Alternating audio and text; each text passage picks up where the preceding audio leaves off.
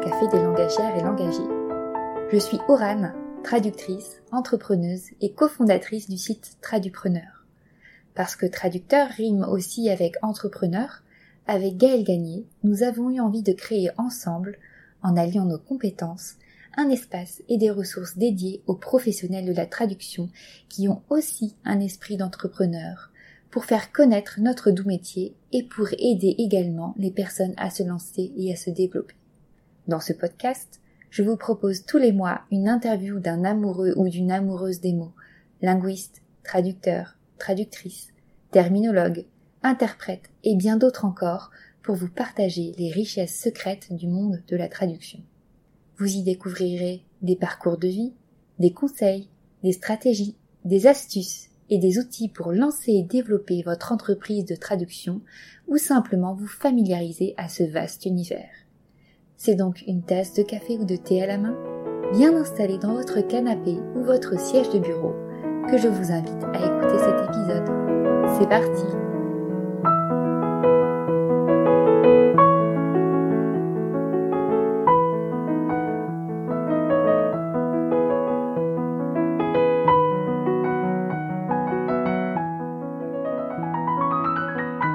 Bonjour à toutes et tous, chers passionnés des mots.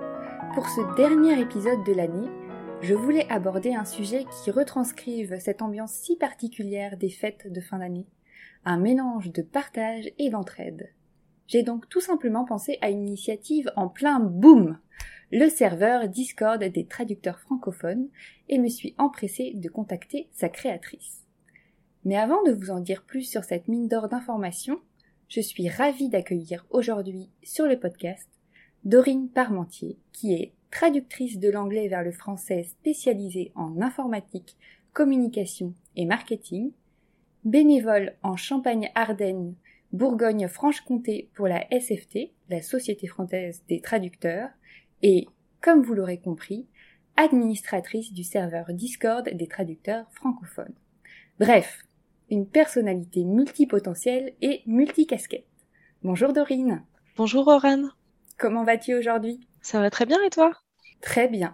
Alors tout d'abord, pour commencer, j'aimerais que tu nous présentes avec tes mots ton parcours pour nous expliquer comment tu es devenue traductrice et d'où est venue ta spécialisation. Alors je m'appelle bah, Dorine Parmentier, j'ai 27 ans et je suis traductrice depuis maintenant 4 ans. Et donc en 2012, après un bac L, euh, j'ai fait une prépa littéraire parce que j'avais du mal à abandonner la philo malgré mon amour des langues. Et je me suis prise d'amour pour le thème et la version. Et je suis finalement restée trois ans en prépa, donc j'ai cubé selon le, jargon euh, des préparationnaires. Et ensuite, avec les équivalences des crédits universitaires et ma licence en poche, j'ai fait un master de traduction à l'Institut de traducteurs de Strasbourg, à Lithiri.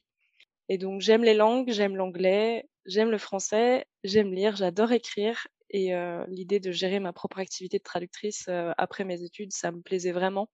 Donc je me suis lancée et tout ça s'est enchaîné de manière assez logique finalement. Et est-ce que ça a été facile de te lancer comme ça en indépendante euh, directement après tes études? C'était un choix difficile, mais j'avais vraiment envie de le faire. Et euh, donc je me suis laissé quelques mois pour voir si ça prenait. Et ensuite euh, j'allais aviser. Et ça a, ça a pris tout de suite dès le premier mois. Donc j'ai continué. Et, euh, et j'avais pas vraiment peur que ça fonctionne pas après parce que j'ai eu un client direct euh, et, euh, et, une agence euh, tout de suite. Donc ça s'est bien passé. Donc comment tu as fait pour trouver justement tes, tes premiers clients? Alors le tout premier client, c'était une agence de traduction française. J'avais euh, en début d'activité suivi beaucoup d'agences sur LinkedIn pour voir leurs posts dans mon fil d'actualité et en plein milieu de l'été, euh, j'avais vu euh, une publication d'une agence qui cherchait des traducteurs anglais-français. Donc je leur ai envoyé mon CV et j'ai passé des tests de traduction rémunérés et tout de suite la collaboration a commencé et elle s'est pas arrêtée jusque-là. Et est-ce que tu avais une spécialisation ou plusieurs spécialisations particulières quand tu t'es lancé alors au début, euh, et conformément aussi au master que j'ai fait, j'avais une, spécialité de traduction technique, euh, plus médicale, et essentiellement c'était ça, avec un peu de communication. Et au fil des demandes des, clients, je me suis progressivement spécialisée vers un domaine euh, dans lequel je baigne depuis toute petite avec l'informatique et les jeux vidéo. Et, et, ma passion de la rédaction, elle est passée dans de la traduction, communication et, et marketing. Et j'ai allié les deux pour euh, me spécialiser en traduction, marketing et communication pour le secteur technologique. D'accord. Et, donc maintenant, euh, actuellement, tu, tu traduis euh, à part égale dans, dans ces différents domaines ou il y a un domaine qui prédomine plus qu'un autre? Alors généralement, c'est toujours technologique. Je pense que je dois faire 30% de traduction, localisation, jeux vidéo. Et le reste du temps, j'accepte des missions euh, qui, qui sont à mi-chemin entre le marketing, la com, parfois du technique.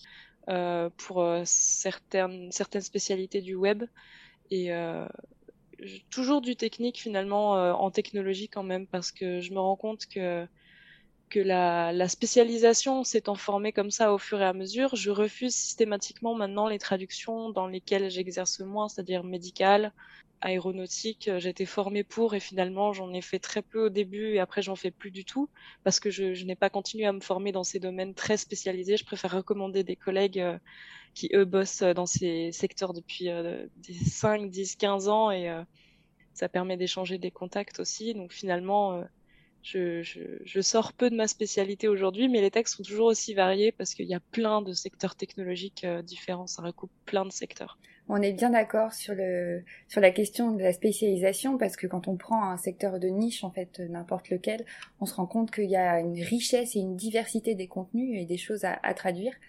Et que finalement se spécialiser dans 3, 5, 10, même moi j'ai vu des profils 15 spécialisations en fait, on se rend compte que c'est absolument impossible, tout comme un scientifique n'est pas un médecin ou un juriste, en fait on peut pas euh, euh, voilà, on peut avoir quelques spécialisations, je dirais deux, trois, et, après, on peut plus se dire spécialisé finalement.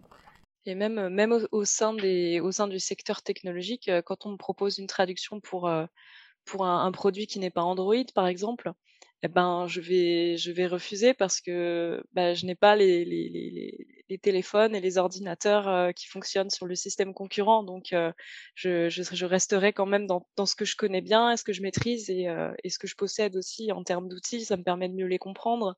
Si on me demande de, de traduire un système concurrent et que je peux pas avoir la main dessus, ça sert pas à grand chose et ça sera pas précis et ça sera pas optionnel. Oui, et puis c'est voilà, c'est ton gage de qualité, c'est ta valeur ajoutée de dire je connais ce, système d'exploitation, par contre un autre je ne connais pas et je vous renvoie vers un collègue, une consoeur. Euh. Eh bien maintenant, sans transition, euh, je voulais discuter avec toi euh, du serveur Discord des traducteurs. Mais avant tout, pour les personnes qui ne sont pas utilisateurs ou utilisatrices de cette plateforme, c'est quoi un serveur Discord? Alors déjà, Discord, c'est une plateforme qui permet de créer ce qu'on appelle des serveurs, donc des plateformes où on peut ajouter des salons vocaux et des salons textuels répartis en catégories. Et beaucoup de personnes pourraient se dire que ça ressemble à des forums, mais je vois plus ça comme une forme de messagerie instantanée qu'on peut paramétrer comme on veut. Euh, pour moi, un serveur Discord, c'est comme un bâtiment où chaque salon est une pièce différente et on accorde différents systèmes de clés à différentes personnes en fonction de leur rôle et de leurs étiquettes. Et ça permet de créer un, espace euh, où chaque salon est dédié à un sujet particulier et peut répondre, euh, répondre aux autres euh, sur des questions. C'est comme une messagerie divisée en multitude de salons. Et donc le serveur Discord des traducteurs, quand est-ce que tu l'as créé et c'était quoi ton objectif à la base? Et est-ce que tu étais toute seule à l'origine de ce projet? Alors oui, j'étais toute seule, c'était au mois de novembre 2020. J'avais créé le serveur Discord pendant le deuxième confinement parce que je cherchais un moyen de fédérer les traducteurs de la région, donc Champagne-Ardenne, Bourgogne-Franche-Comté, dans le cadre de mon bénévolat pour euh, la Société française des traducteurs. Et finalement, euh, j'ai invité différentes personnes, euh, qu'elles soient à la SFT ou non, à me rejoindre sur Discord. Donc au début, on était 10, ensuite on a été 20, puis 30, et des collègues d'autres régions ont aussi accédé au serveur. Euh, c'est finalement devenu une communauté, 50 puis 120 membres. Et l'objectif, c'était de pouvoir se serrer les coudes à distance parce qu'on sait déjà que le métier de traducteur, c'est une activité qui peut être très solitaire. Je dis pas qu'elle le doit, mais elle le peut.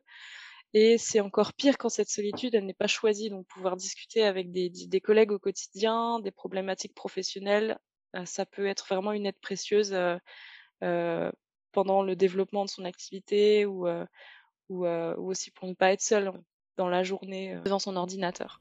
Totalement. Et donc actuellement, est-ce que tu peux nous dire combien de personnes ont accès au Discord? Et autre question, est-ce que la progression des, nouvelles personnes a, été assez progressive ou il y, a eu un grand boom à un moment donné? Alors aujourd'hui, j'ai regardé ce matin, on est 380 traducteurs, traductrices, interprètes. On a aussi des gens qui font de l'adaptation. Je dirais que ça a vraiment pris un essor euh, plus important à partir du printemps 2020 parce qu'on a lancé le coworking virtuel.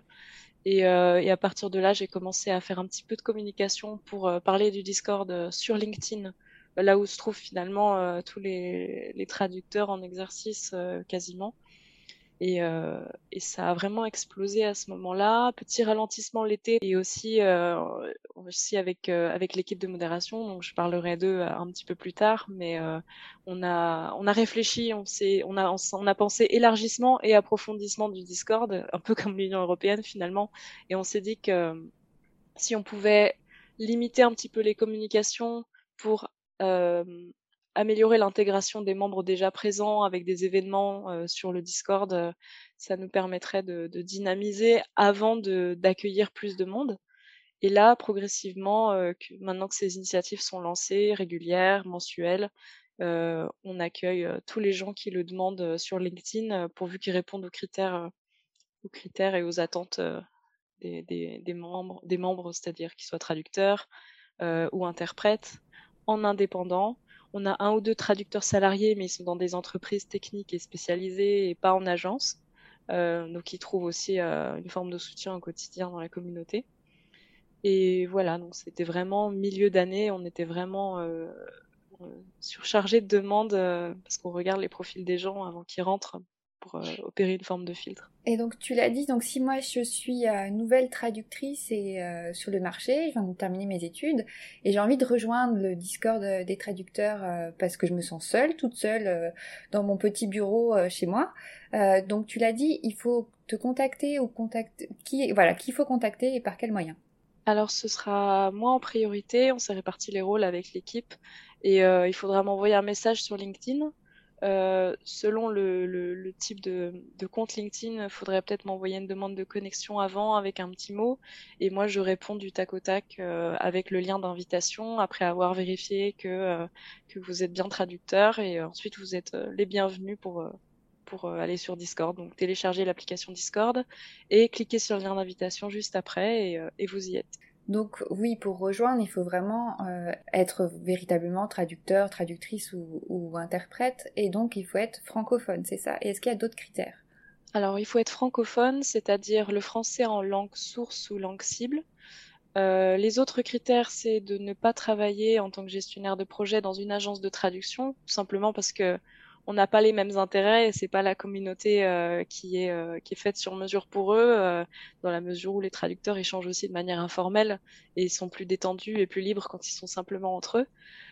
au niveau des critères, donc il y a le français comme je l'ai dit, être traducteur, interprète ou au moins exercer l'un des métiers de la traduction parce qu'il y a beaucoup de métiers de la traduction en tant qu'indépendant, donc ça peut être en micro-entreprise, en, en entreprise individuelle voilà, à son compte. Et donc pour gérer cette, euh, cette communauté grandissante, tu as parlé de modération, tu as parlé d'autres personnes qui étaient euh, qui te soutenaient sur ce projet. Est-ce que tu peux nous en dire un peu plus? Alors l'équipe de modération, c'est vrai que j'ai commencé à, à, déléguer un peu parce que vu que l'initiative est entièrement bénévole, euh, je commençais à me retrouver avec une sacrée charge de travail, sachant que je mets le serveur Discord sur mon écran de gauche et mon travail sur mon écran de, de devant moi, l'écran de droite. Et ça faisait beaucoup de notifications. Vu que j'étais administratrice, il fallait que je passe en revue aussi tous les messages parce que je modère, je modérais aussi. Et donc, euh, j'ai demandé euh, qui serait volontaire pour m'aider à lire les messages de tous les salons. On s'est réparti le travail. Euh, modérer plus facilement et, euh, et qu'on réfléchisse ensemble aussi à la direction que prendrait le serveur Discord. Et donc là, je suis euh, bien entourée.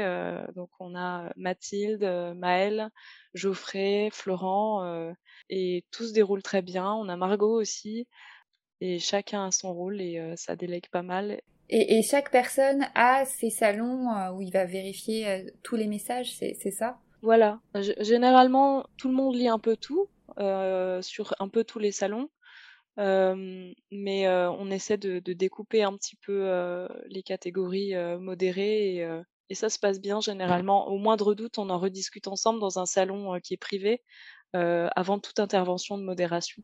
Et donc en parlant de, de salons, alors c'est quoi les types de salons qu'on peut y trouver et combien il y en a au total? Alors le nombre de salons, euh, je crois que je n'ai pas compté, mais en tout cas on a 7 ou 8 catégories avec une dizaine de salons dans chaque catégorie. Et chaque catégorie euh, traite de, de grandes catégories de sujets, en quelque sorte. Tu peux nous donner quelques exemples? Oui, des discussions thématiques. Par exemple, on a un salon sous-titrage, post-édition, formation, un salon ergonomie pour les outils, l'équipement. Euh, et dans une autre catégorie qui s'appelle gestion et business, on a la comptabilité, les droits d'auteur, l'épargne retraite, le marketing, c'est-à-dire le, marketing de soi, comment est-ce qu'on on affiche sa propre activité, euh, comment on communique aussi avec les clients. On a un salon impôt, impôt gouv, c'est particulièrement pertinent à cette belle fin d'année où on attend tous notre cher CFE. Et euh, on a aussi des salons par outil. Avant, c'était un salon pour tous les outils et maintenant, il y a un salon par outil. Comme ça, les personnes qui ne sont pas concernées mais qui voient une notification pour un outil qu'elles n'utilisent pas, eh ben, elles ne perdent pas de temps et euh, elles voient directement euh, quel outil a un nouveau message comme Antidote, MemoQ, Notion, SmartLink, Trados, voilà, chaque, euh, chaque outil a son salon. On a un coin détente et je pense que c'est ce coin détente qui, qui dynamise vraiment la communauté parce que euh, on peut discuter de sujets plus personnels, on peut rire, on peut partager ses coups de gueule et euh, on a donc un salon victoire pour nos petites victoires au quotidien qu'on veut partager avec les autres et les autres membres répondent par un emoji par exemple ou par félicitations ou par un message pour compatir pour pour, pour ce qui a été partagé. On a un salon voyage pour lorsqu'un membre va en Allemagne, à Berlin et qui veut envoyer une photo de, son resto à Berlin ou donner ses bonnes adresses en Italie ou lorsqu'il fait du parapente, je ne sais où en France, ça se partage là. Ensuite, on a les perles de traduction. Donc, on en voit aussi beaucoup passer sur les réseaux qui sont publics. ce qui ça fait bien rire, c'est les, les, les, failles de la post-édition et de la traduction de la machine on a aussi un salon pour les photos d'animaux parce que souvent euh, notre premier cat tool c'est notre chat. Tout à fait. Bah, moi j'en ai pas mais j'aimerais bien. J'ai encore de la chance parce que le mien il est en train de dormir là et si on l'entend pas miauler avant la fin du podcast on aura de la chance. Euh, il y a aussi un salon pour partager ses playlists de travail. Beaucoup de, traducteurs euh, sont des adeptes de la musique en bossant, instrumental ou non, et on peut partager nos meilleures, nos meilleures playlists. On a aussi un salon pour le sport qui s'appelle Rester actif et on partage aussi voilà, les petites routines yoga, les routines un peu plus intenses de course, voilà, pour tous ceux qui ont des bons plans et des conseils aussi, parce qu'on est quand même assis toute la journée devant notre ordinateur et au bout d'un moment, l'activité physique devient vraiment nécessaire. Oui, c'est important, faites du sport, aller à la salle de sport, aller courir, trouver quelque chose, mais faites du sport. Ouais, donc irait au moins une fois par jour en faisant le tour du pâté de maison ou le tour de la ville. Il n'y a, pas, a pas que la santé physique que moi, depuis janvier de cette année, donc janvier 2021, je travaille dans une pépinière d'entreprise. Donc j'ai un bureau, donc j'ai 15-20 minutes de marche le matin et le soir pour me rendre à mon bureau. Et ça me fait beaucoup de bien, euh, justement, parce que ça me fait... J'y vais en marchant parce que j'adore marcher. Et euh, soit je, voilà, j'y vais en écoutant de la musique, en écoutant des podcasts ou rien, mais ça fait vraiment du bien de rien que de marcher, voilà, une trentaine de minutes par jour. Ça aère le cerveau et après les traductions n'en sont que meilleures. Tout à fait. Dans les salons du, coin détente, on a aussi un salon littérature, parce qu'on a aussi des traducteurs littéraires et aussi des traducteurs euh, de toutes spécialités confondues, euh, qui sont des grands amateurs de livres. Et donc, euh, ça, les débats ont lieu dans ce salon-là. On a un salon cuisine depuis pas très longtemps, parce qu'on a un membre qui est au Japon et qui adore faire du pain.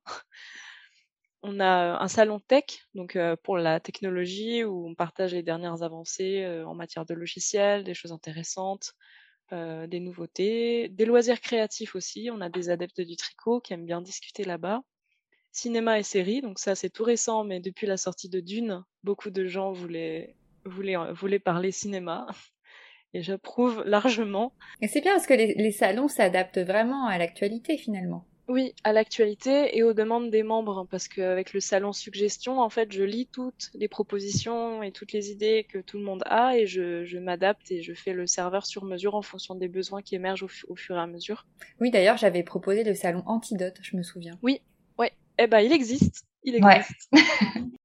Si vous connaissez pas Antidote, c'est un super logiciel de correction de texte, de dictionnaire, de guide.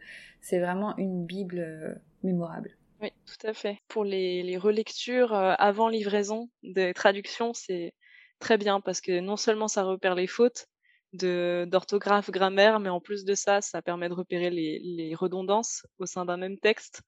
Euh, d'analyser, donner, donner une forme de score aussi au style et, et au, voilà, à la syntaxe. Euh. Oui, ça, décrypte en fait, euh, ça, décortique vraiment le texte en profondeur. Il y a, plein de filtres euh, différents qu'on peut appliquer pour, pour voir le texte sous différents niveaux, que ce soit de langue, d'orthographe, de, de, vocabulaire. Voilà, c'est très très riche.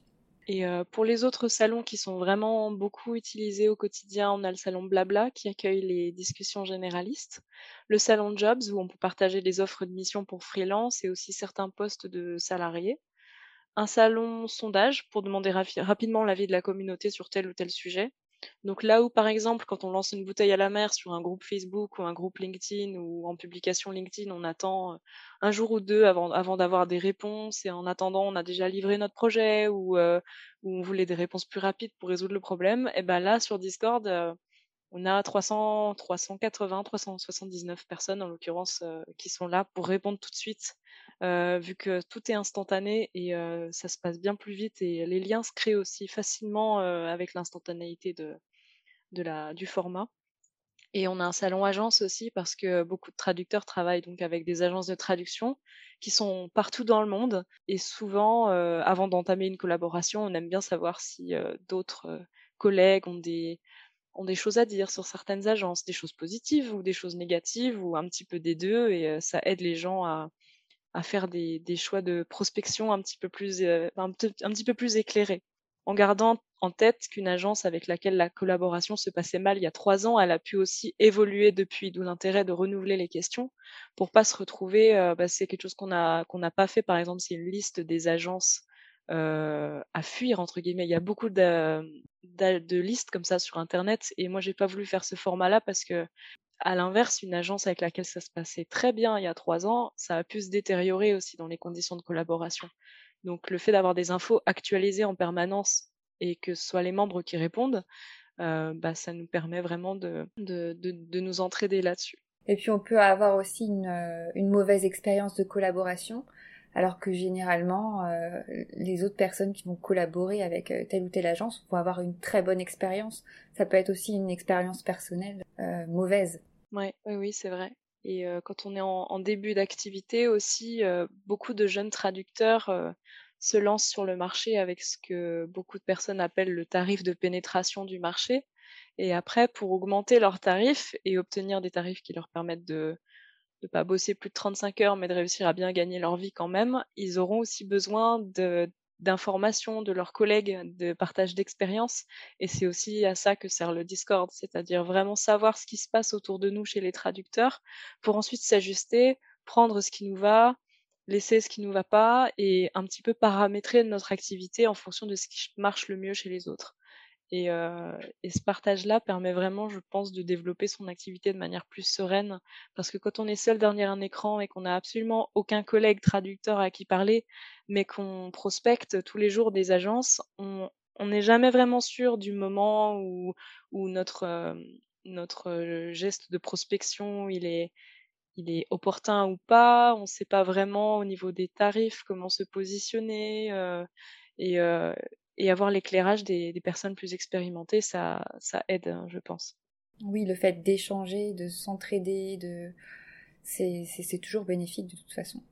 Et, et en parlant de d'entraide, tu parlais tout à l'heure du coworking dans le Discord. Alors, est-ce que tu peux expliquer un peu comment ça se passe? Oui, alors le coworking, c'est un salon qu'on a lancé donc au milieu d'année les personnes s'y connectent au quotidien, elles allument leur caméra, elles coupent leur micro Et toute la journée, on voit nos collègues comme dans une conversation Zoom ou voilà, sauf que c'est sur Discord, ça se présente un petit peu pareil. Et il y a un salon textuel associé où tout le monde peut s'écrire en se voyant, mais personne ne parle parce qu'il y a aussi la concentration de chacun qui est respectée. Et ça nous permet de, de, voir un petit peu du monde au quotidien. C'est c'est comme d'être dans un dans un dans un open space, les bruits de clavier en moins. Et, et on se sent moins seul, je pense, derrière son écran.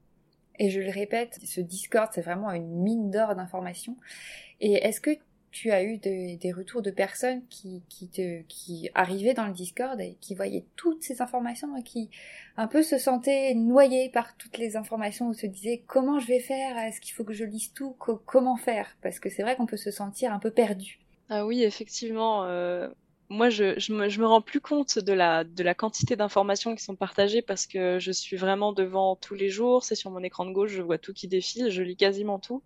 Mais euh, une personne qui arrive, euh, il faudra qu'elle euh, choisisse un peu les salons, euh, les salons qui l'intéressent le plus, ou alors simplement qu'elle choisisse euh, des heures dans la journée pendant lesquelles regarder. Parce qu'on peut, on peut activer et désactiver des salons, c'est ça? Alors on peut, on peut paramétrer des notifications par salon. donc soit pour tout le serveur, on peut, on peut mettre en sourdine tout le serveur ou simplement des catégories ou des salons. Tout simplement, euh, on, peut, on peut tout faire sur Discord. Euh, voilà. Et est-ce qu'il y a des initiatives spécifiques à venir euh, dans, dans, le Discord? Je sais que tu avais proposé un peu des présentations par certains membres du Discord, des apéros aussi à certains moments donnés. Qu'est-ce qui est prévu là? Euh, on est mi-décembre. Bah, quand cet épisode de podcast va, va sortir, est-ce qu'il y a des choses pour la fin d'année et pour le début d'année 2022 Alors pour cette fin d'année, on a déjà un partenariat avec MemoQ. Euh, je remercie Maël d'ailleurs, euh, Maël Blivet qui m'a aidé à, discuter avec MemoQ pour négocier une remise déjà pour les traducteurs, 30% sur MemoQ Translator Pro, donc la licence. Et avec ça, ils vont venir faire des webinaires dans le serveur Discord et euh, sur des thèmes choisis par les membres de la communauté, des thèmes techniques. Par exemple, là, euh, fin novembre, c'est la gestion de la terminologie. Et, euh, et, ça va se reproduire encore en 2022. Donc ça, c'est pour l'aspect webinaire professionnel, avec des intervenants qui sont des guests, en fait, qui ne voient que les salons dans lesquels ils vont se rendre pour le webinaire, parce qu'ils ne font pas non plus mmh. partie de la communauté ils sont simplement là euh, dans la vitrine du serveur, mais pas dans le pas dans le bâtiment, si je puis dire. Et euh, ensuite, on aura des choses plus informelles comme l'apéro de Noël. Euh, donc c'est ce sera comme un apéro habituel parce qu'on a les apéros mensuels déjà une ou deux fois par mois en début de mois. Sauf que là, l'apéro sera thématique. donc ce sera pull de Noël pour ceux qui veulent euh, gros châle euh, de Noël. Et, euh, Vin chaud et, et, compagnie pour se mettre dans l'ambiance. Voilà, le picon de Noël. Et, et pour toutes les personnes qui, qui, qui voudront nous rejoindre, eh ben, ce sera, ce sera, je pense, un moment convivial où à chaque fois ça se passe très bien. On, on paramètre ça sur une heure, finalement ça dure trois heures, les discussions s'emballent et c'est là aussi que, que se créent les liens parce que beaucoup, de personnes discutent uniquement euh, dans le texte, sur Discord, dans les salons textuels, et les personnes qui ont noué des liens plus forts sont des personnes finalement qui prennent le café sur Discord dans un salon vocal en allumant la caméra, en discutant avec euh, n'importe quel traducteur euh, qui voudra bien rejoindre, le rejoindre à ce moment-là, même s'ils se connaissent pas vraiment, c'est l'occasion. Et ces apéros permettent de créer des liens comme ça dans le prolongement justement de ces événements. Cette année, cet été d'ailleurs, on a eu beaucoup de traducteurs qui se sont retrouvés en région en vrai dans des restos, euh, dans plusieurs coins de France, et simplement parce qu'ils avaient déjà pris, pris un apéro ensemble sur Discord. Mais c'est super parce qu'en fait, ça permet vraiment de se connaître, que ce soit au niveau de la France, ou même qu'il y a des personnes qui sont en Espagne, qui sont en Allemagne, au Royaume-Uni, un peu partout. Et, ça permet aussi de connaître plus spécifiquement les gens qui sont pas loin de nous, en fait, dans notre région, et, avec lesquels on pourrait plus facilement se voir pour, euh, pour prendre un café, euh, un petit déj, euh, ou même faire des sessions de coworking en vrai, finalement. Oui, oui, oui. Et j'ai vu justement que les gens se sont retrouvés de plus en plus euh, en physique euh, après la création des salons régionaux, en fait, où les gens sont en comité plus réduit en fonction de leur région. Et, euh, ils ont pu se retrouver facilement et, même se faire des groupes WhatsApp à côté pour leur sortie quotidienne quand ils étaient dans la même ville. Et tout ça, c'est parti du Discord. Et moi, je trouve ça, je trouve ça génial d'assister à ça aussi. Et est-ce que tu as des projets spécifiques de développement pour l'avenir euh, de ce Discord? Eh bien, pour le moment, j'ai lancé une page LinkedIn qui va me permettre de donner justement plus de visibilité à la communauté sur le réseau social professionnel. Et l'idée, ce serait de partager des publications LinkedIn des membres du Discord, donc euh, qui sont publiées sur LinkedIn. Et du coup, je me sers de la page du, du Discord qui a une certaine visibilité pour partager ces publications euh, créé par les membres, mais sur LinkedIn. Et ça va vite se transformer, je l'espère, en vitrine euh, non seulement pour la communauté, mais aussi pour les traducteurs et les traductrices qui en font partie. Et tu imagines ça comment Par exemple, un membre publie un article de blog et il a envie de, de le diffuser euh, à la communauté, ce qui fait qu'un pote va être créé sur la page du Discord? Ou comment tu le, comment tu le penses? Alors déjà, son article, cette personne pourra la publier, euh, le publier dans le salon qui s'appelle Coin Pub, où chacun peut euh, mettre, euh, mettre en lumière ses écrits ou tout ce qui lui fait plaisir. Donc ça peut commencer par là en interne dans le serveur. Et en externe, si une personne qui est sur LinkedIn est aussi membre du Discord, je vais partager sur LinkedIn avec le LinkedIn du serveur euh, la publication en question pour lui donner plus de visibilité euh, en externe. Voilà. Ok, donc tu repartagerais en fait certaines publications que tu trouves pertinentes euh, par rapport au Discord via la page LinkedIn. Voilà, c'est ça. Ok. Et donc on va passer à notre troisième section du podcast où je vais te poser certaines questions plutôt tradupreneuriales parce que j'adore ce mot. Donc pour commencer, est-ce que tu pourrais nous conter une de tes pires galères tradupreneuriales et ce que tu en as appris.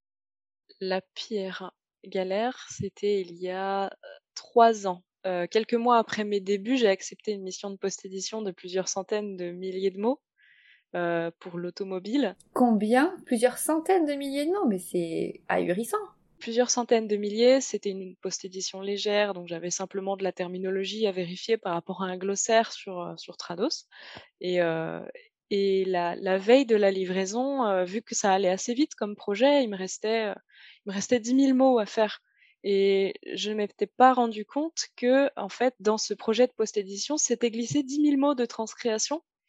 Euh, et donc, euh, étant débutante et un petit peu, un peu angoissée face à ça, j'ai pas, j'ai pas eu le réflexe de le signaler tout de suite. Je me suis dit, si c'est là, c'est que ça peut être fait. Ils savent ce qu'ils font.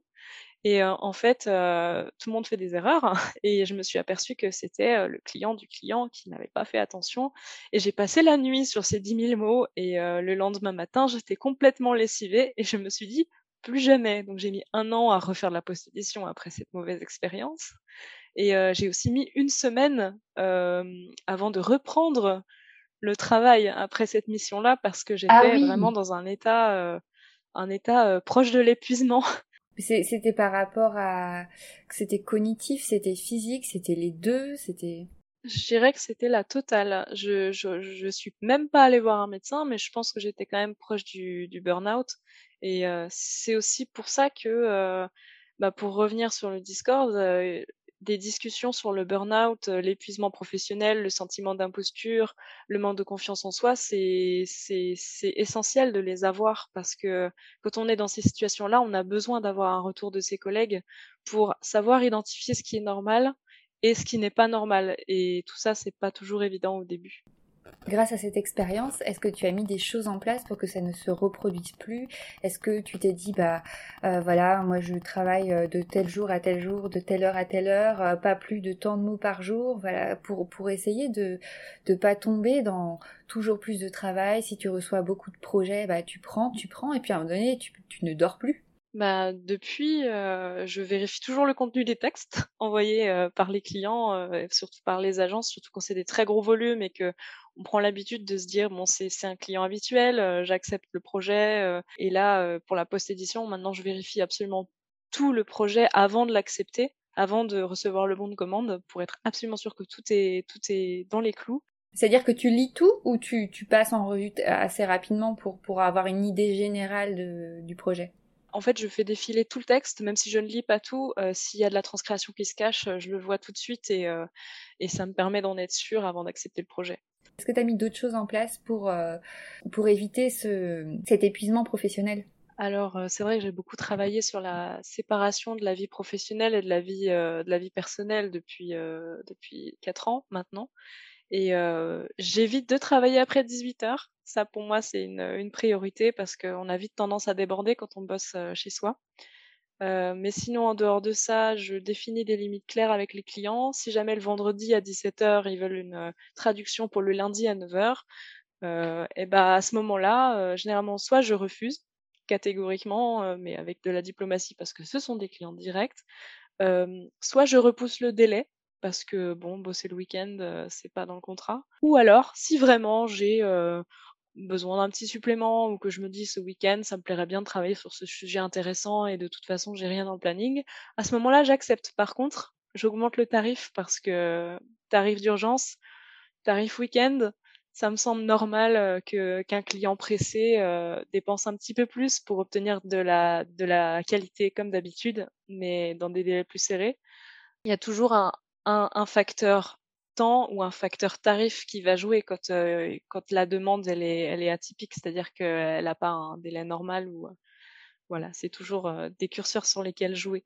Oui, temps, tarif, qualité. Voilà, ça permet de se préserver aussi et c'est comme ça que qu'on montre qu'on est professionnel aussi, parce que quand on accepte de mauvaises conditions, ça finit toujours par euh, nuire à la qualité de la traduction, à la qualité de la collaboration.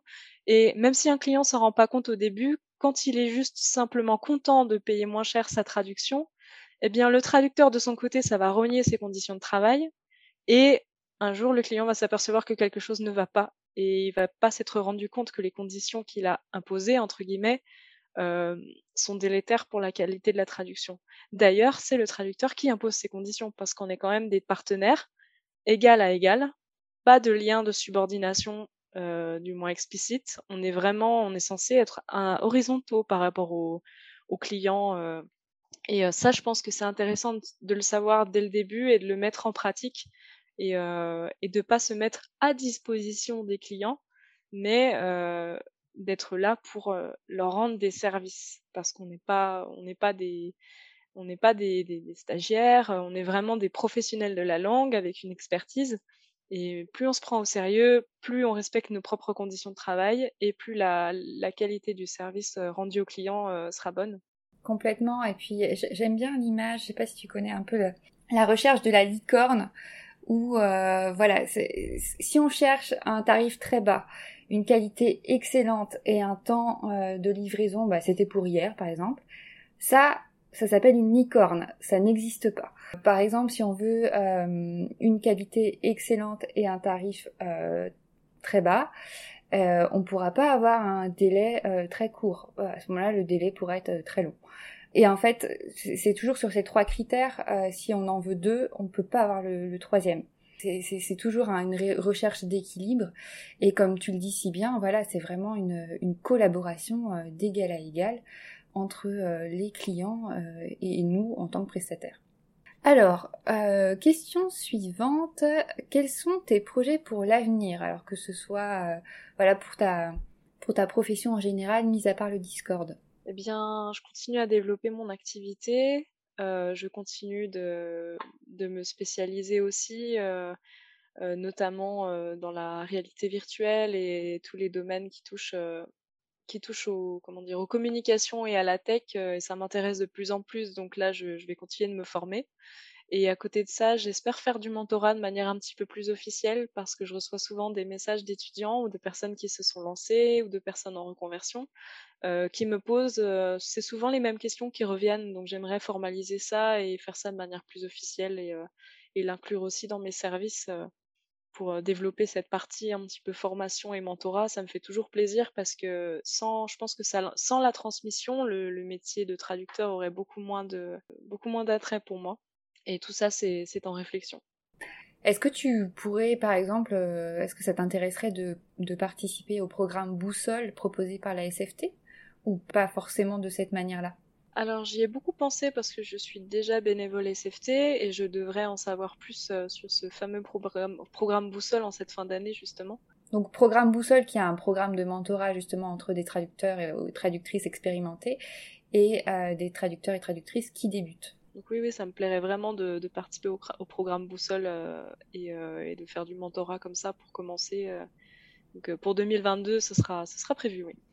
Et euh, est-ce que tu aurais une ressource ou un outil euh, numéro un que tu conseillerais à euh, un collègue ou une collègue? Alors, j'hésiterai pas beaucoup sur cette question, je dirais LSP Expert. pour le moment, c'est le seul logiciel qui me permet vraiment de gagner du temps pour facturer les tâches, pour programmer mon rien que mon planning au quotidien. Ça permet un bon suivi des projets vraiment axés sur l'activité de traduction. Et puis ça me convient, ça me convient parfaitement pour le moment. Donc donc, euh, je recommande LSP Expert euh, les yeux quasiment fermés. Alors, je suis aussi utilisatrice de ce logiciel et je vais complètement dans ton sens. Quel est le livre de chevet que tu lis en ce moment? Alors, en ce moment, même si j'ai moins de temps pour lire, je suis sur Dune de Frank Herbert. J'ai vu le film au cinéma euh, il n'y a pas très longtemps et ça faisait des années que le livre était dans ma pile à lire, donc je me suis lancée. Et donc là, je dois être au, tiers du livre et c'est vraiment, c'est vraiment génial. Tout comme énormément de livres de science-fiction qui me, qui me fascinent. c'est, c'est l'automne pour la science-fiction justement là. Et une question que j'aime beaucoup poser, si tu devais supprimer un des clichés concernant les métiers de la traduction, lequel serait-il? Alors ce serait que la traduction, ce n'est pas un métier solitaire. C'est un métier solitaire uniquement si on le décide. Et, euh, le fait d'avoir accès à des, à des communautés, à des groupes, euh, euh, d'aller, au devant des gens dans des espaces de coworking, ça permet de rompre cette solitude. Donc je pense qu'on dit souvent que le traducteur est coincé derrière son ordinateur, alors qu'il y a beaucoup, beaucoup d'initiatives qui sont, qui sont lancées et d'opportunités de rencontrer du monde dans le secteur de la traduction, qu'il ne faut pas les manquer parce que sur le long terme, c'est vraiment bon pour à la fois la santé mentale, la santé de sa propre activité, et il n'y a que du bon, quoi. Et puis aussi, voilà, donc il y a beaucoup d'initiatives, comme tu le dis, en ligne qui existent. Et il faut, faut aussi pas oublier le, présentiel, alors que ce soit entre traducteurs et traductrices, mais aussi entre autres professionnels indépendants. Euh, tu vois, par exemple, moi, je travaille au, au sein d'une pépinière et c'est très très enrichissant d'être, euh, de côtoyer des, créatifs, que ce soit des rédacteurs, des designers, des graphistes, euh, enfin voilà, plein de personnes diverses et variées. Et aussi, je, je pense aux, événements que votre ville peut euh, organiser, que ce soit la CCI, parfois il peut y avoir des formations gratuites. Il faut vraiment se, se documenter, voir ce qui existe pour pouvoir rencontrer du monde, que ce soit des consoeurs, des confrères, ou euh, d'autres professionnels indépendants également. Oui, c'est important de noter aussi que dans les espaces de coworking, beaucoup de professions se recoupent un peu. Et lorsque un client cherchera un graphiste euh, ou, euh, ou un, web designer, derrière le web designer, s'il n'a pas les compétences en développement, il va chercher dans son réseau, il va trouver un développeur web et ils vont être deux à, rendre service au client. Et derrière ça, il faudra une stratégie de communication pour l'entreprise qui va lancer son site. Et donc après, les freelances finissent par travailler ensemble pour, euh, les, mêmes clients sur des missions ponctuelles. Et, euh, et c'est une très bonne chose parce que chacun voit ce que fait l'autre et euh, on est moins seul. Et même si on est indépendant et, et auto-entrepreneur, on n'est on n'est jamais vraiment seul. Complètement, ça permet de créer des synergies et de faire de très très belles rencontres également. Et on choisit ses collègues. Oui. Ce n'est pas le cas dans un travail de bureau salarié généralement. Et pour clôturer ce podcast, la dernière question.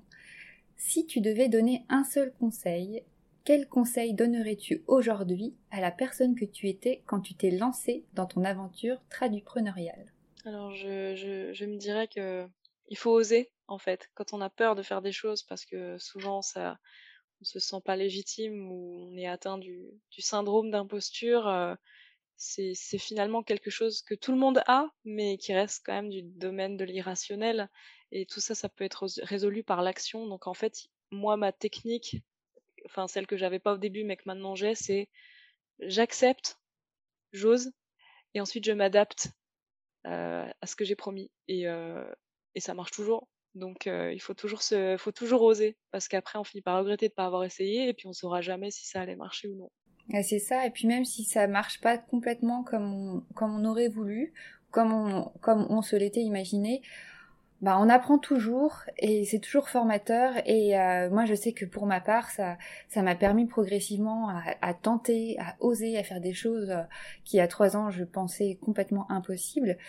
Euh, à étendre ma zone de confort et en fait au fur et à mesure on est plus en plus confiant des choses qui avant nous paraissaient insurmontables sont deviennent entre guillemets faciles et et c'est plus facile d'évoluer au fur et à mesure.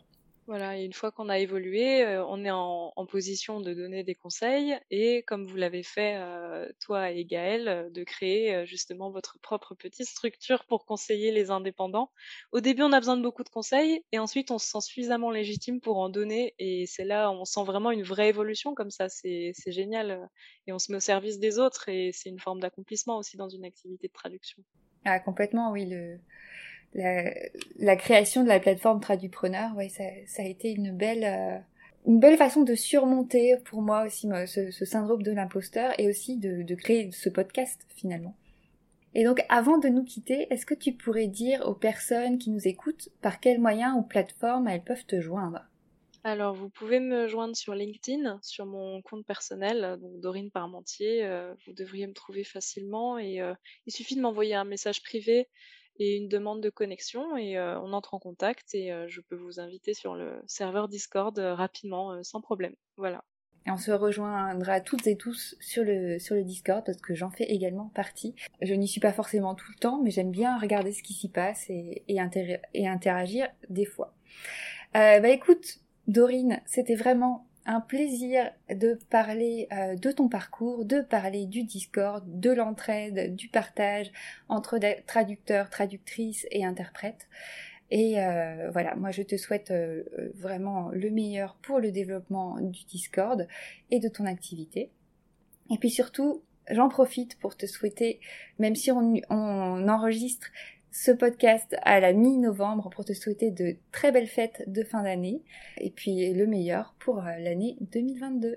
Eh ben pareil, euh, tout le meilleur pour toi euh, et pour, pour Gaël aussi, les tradupreneurs. J'espère que tout se passera très bien pour vous. C'est vraiment une superbe initiative. Et, et bonne fête de Noël également. Merci Oran. Eh ben merci beaucoup et à tout bientôt. Ciao.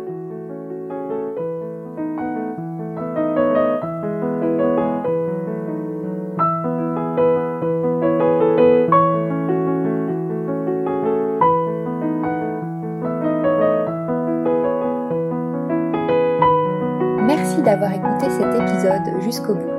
J'espère qu'il vous a plu. Toutes les ressources qui y sont mentionnées sont à retrouver sur le site tradupreneur.fr dans la section podcast et dans les notes de l'épisode.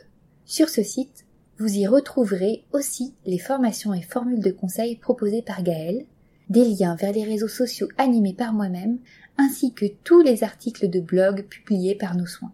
Je vous invite d'ailleurs à vous abonner si ce n'est pas déjà fait à notre newsletter mensuelle pour ne rien manquer des nouveaux contenus publiés sur le site et sur les réseaux. Si le podcast vous plaît, n'hésitez pas à partager cet épisode ou à laisser un avis, un commentaire sur votre plateforme préférée.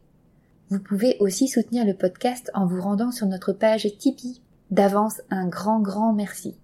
Votre soutien nous permet de créer pour vous plus de contenu de qualité et de mener des entretiens avec des langagières et langagiers passionnés. Et si vous souhaitez entendre un ou une invitée en particulier, n'hésitez pas à nous partager vos idées. À tout bientôt!